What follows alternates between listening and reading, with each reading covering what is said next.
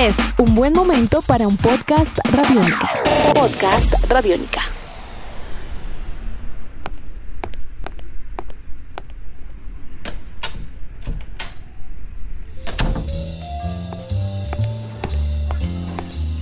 En Radiónica, una cita con el profe. Abrimos comillas. Creo que fui el único de mi generación que odió Karate Kid. Al contrario de mis amigos que tenían la película grabada en VHS y la ponían a cada rato, yo apenas la disfrutaba. Tal vez se debía que el protagonista se parecía a Carlitos, el vecino que me hacía bullying. Papá nos había apuntado a mi hermana y a mí en karate durante el boom de las artes marciales que provocó la película en Santo Domingo. No exagero, la Academia de Miramar la abrieron una semana después de que pasaron Karate Kid en Teleantillas. Cerramos comillas. Este es el inicio de una colección de relatos, de crónicas y de algunas historias muy especiales a cargo de Frank Baez, poeta y escritor de República Dominicana. Lo que trajo el mar, además un título precioso. Sean ustedes bienvenidos y bienvenidas a Podcast Radiónica, una cita con el profe. Puedes escuchar a través de tu plataforma favorita y por supuesto a través de radionica.rocks. Hoy o en este momento les prometemos historias muy especiales. Estaremos hablando de poesía, de música, de amores, desamores y mucho más, porque tenemos un invitado definitivamente especial. Frank Baez, lo que trajo el mar. Esta es una cita con el profe. Frank Baez, nuestro invitado de hoy a una cita con el profe, nació en 1978 en Santo Domingo, República Dominicana, autor de una serie de poemarios de una gran riqueza, en mi humilde concepto, el mejor poeta de esta generación. Tenemos poemarios como Anoche soñé que era un DJ, Llegó el fin del mundo a mi barrio, y este es el futuro que estabas esperando. Ha publicado diferentes cuentos, libros de crónicas y por supuesto es uno de los, eh, digamos, artistas más interesantes, no solamente del Caribe, sino como lo he mencionado, de Iberoamérica.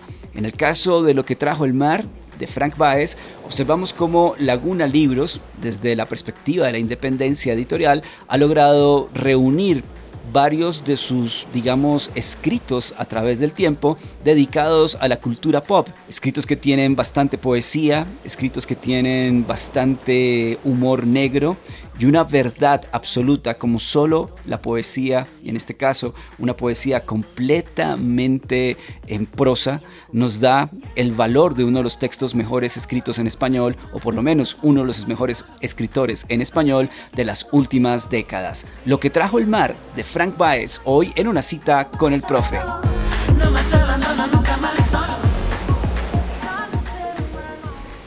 Abrimos comillas. ¿Qué escribían los poetas latinoamericanos a finales de los 60 y a principios de los 70? Depende de cuáles.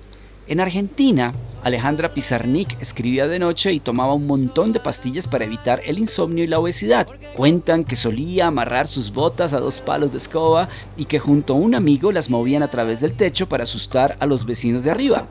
En Chile, Jorge Teilier escribía hasta que botaba whisky por los oídos. En México, José Carlos Becerra se preguntaba cosas como esta. ¿Quién oye ese rumor de cuerpos encontrados en la memoria, en el sudor del alma, en el chasquido de la nada? Mm. En Colombia, Gonzalo Arango se recluyó en un monasterio. En Cuba, Reinaldo Arenas escribía en la clandestinidad. Cerramos comillas. Y esta es una obra exquisita, de un recorrido por tiempos, géneros y además de ello, por diferentes temáticas y estéticas. Podemos encontrarnos con el Karate Kid, que ya hemos referenciado, con la gastronomía de República Dominicana, con un plato popular, el derretido, y es bastante especial esa crónica, una Virginia Woolf sutil, el ritual de un concierto de Bob Dylan en Chicago, Illinois, eh, la magistralidad de Dylan Thomas, una genialidad en estado puro para aquel entonces, y viajes a San Andrés con sonidos de Hetty Sambo y El Milagro de Bogotá, un capítulo dedicado a la capital colombiana. Frank Baez, lo que trajo el mar en una cita con el profe.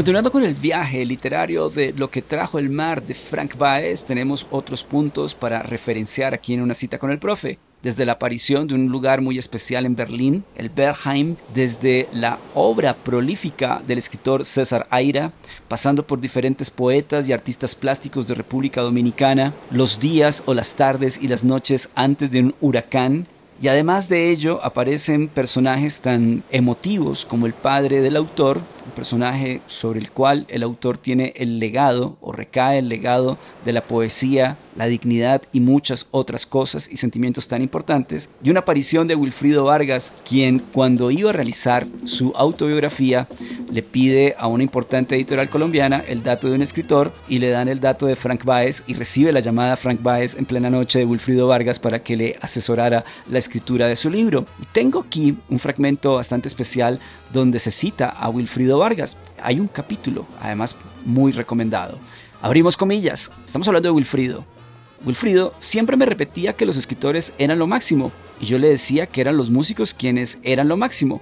Pero Wilfrido insistía y traía a colación a Pedro Mir, el poeta nacional de República Dominicana, a quien entrevistó en los años 80. Después de confesarle que quería escribir libros pese a no tener una formación intelectual, el poeta le respondió, Wilfrido, para escribir no se necesita tener formación o ser un intelectual, sino tener sensibilidad y sobre todo qué decir. Cerramos comillas.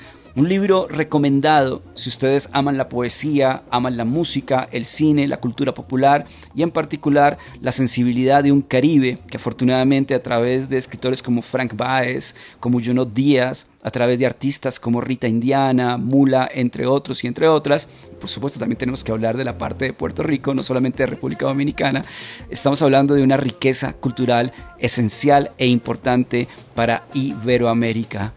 Esto es o esta es una de las historias que trajo el mar, lo que trajo el mar de Frank Baez hoy en una cita con el profe. Muchas gracias por acompañarnos, ya sea a través de sus plataformas favoritas o radionica.rocks. Aquí sencillamente hablamos de libros. Mi nombre es Álvaro González Villamarín, arroba profestronauta. Es un honor estar con ustedes y decirles que los libros literalmente sí nos hacen viajar.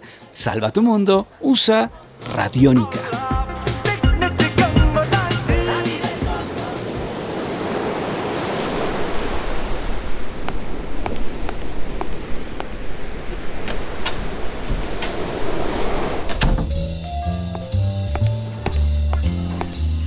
En Radiónica, una cita con el profe.